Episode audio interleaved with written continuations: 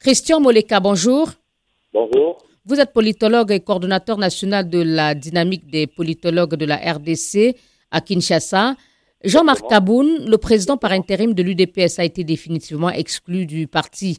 Il devrait également perdre son poste de premier vice-président de l'Assemblée nationale. Quel est réellement son poids au sein du parti présidentiel? Jean-Marc Kaboun était euh, le président ad intérim du parti présidentiel. Ça veut dire que le président de la République, Félix Tshisekedi, étant porté avec la République, il ne veut plus assumer ses fonctions politiques avec sa candidature de parti politique. Il a donc donné un mandat social à Jean-Marc Aboun qui dirigeait en fait le parti du DPS. Et en même temps, il était au niveau du Parlement le numéro 2, numéro 2 plutôt euh, du Parlement, mais en, fait, en fait c'était le numéro 1 réel parce que lui qui coordonnait la majorité parlementaire au sein de l'Union Et donc c'était en quelque sorte le numéro 2 de la République. On lui reproche des faits d'escroquerie, de corruption et d'extorsion dans les nominations au poste de l'État. Et récemment, les tensions qui ont opposé les éléments affectés à la garde de, M. Kaboun à ceux de la garde présidentielle ont visiblement scellé son sort. Mais il semble bien que les relations entre le président Tshisekedi et M. Kaboun étaient déjà compliquées. Il faut rappeler que depuis un certain temps, euh, Jean-Marc Kaboun prenait des positions euh, politiques plus ou moins éloignées avec, euh, je dirais, le, le cabinet présidentiel, avec les discussions autour du président, notamment autour de la question RAM, où il s'était opposé à, l'initiative euh, de la taxe RAM qui est portée par les, les, les, conseillers du président.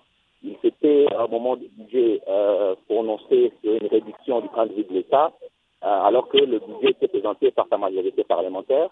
Et il faut rappeler également qu'il n'a pas accompagné le président lors de la tournée de, décembre au niveau de la, province du Kassai, laquelle tournée a, créé beaucoup de tensions autour des défis des défis de de finances, et portait particulièrement contre le conseiller Bilomba, le conseiller principal en matière de finances du président.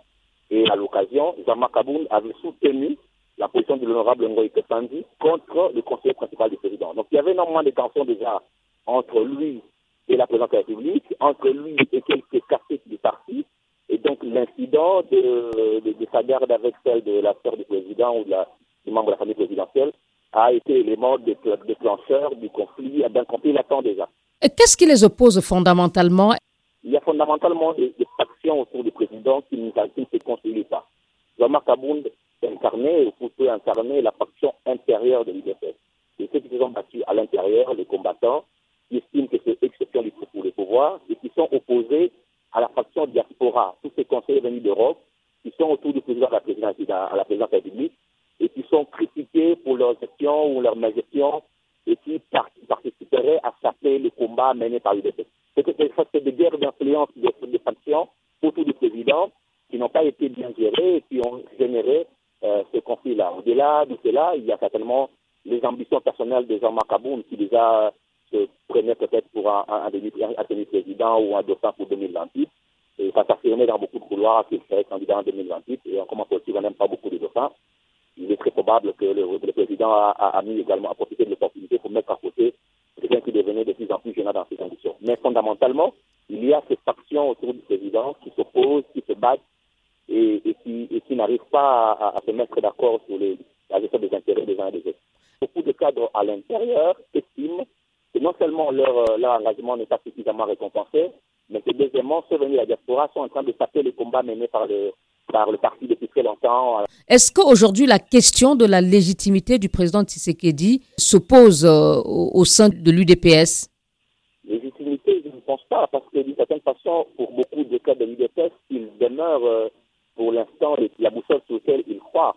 Par contre, il y a de plus en plus de, militants qui se sentent trahis dans, le combat qui a été mené. Enfin, c'est quand même un parti qui a fait 37 ans de combat, qui a promis l'alternance à la gouvernance, à la gestion, et qui a promis monts et parce qu'ils se sont opposés à Mobutu, ils se sont opposés au Kabila, ils arrivent au pouvoir avec beaucoup d'attentes des Congolais, et malheureusement, dans la gestion quotidienne, ce parti n'arrive pas à rencontrer les besoins des Congolais. Et pour beaucoup, c'est une grande désillusion.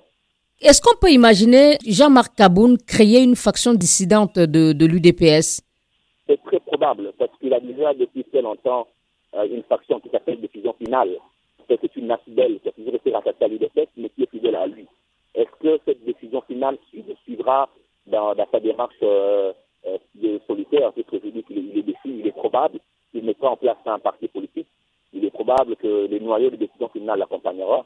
Il est aussi probable qu'il euh, qu gouverne dans l'électorat de l'UDPS parce que pour certains combattants, c'est les risques politiques du thème qui étaient assis en laisser le pouvoir.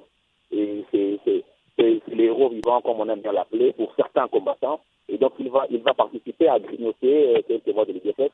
Mais le président étant au pouvoir, il gardera certainement la même mise sur beaucoup. Donc, si Jean-Marc Kaboun se décidait à se lancer dans la bataille politique, il pourrait représenter une vraie menace pour l'UDPS et dans une certaine mesure pour le président euh, Tshisekedi?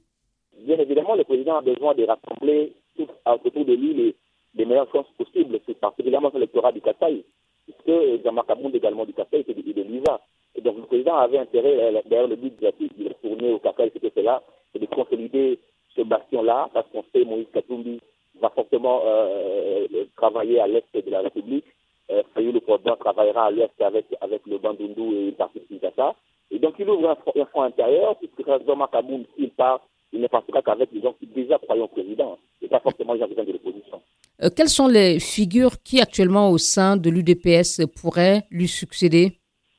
Bon, il y a beaucoup de noms qui circulent.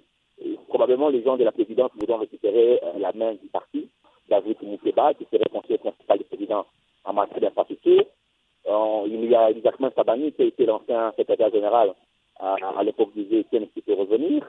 Et il y a beaucoup d'anciens qui ont été écartés dans la gestion au Kaboun, qui peuvent également revenir. Christian Moleka, merci beaucoup. C'est moi qui vous remercie. Politologue et coordonnateur national de la dynamique des politologues de la RDC, en abrégé BIPOL.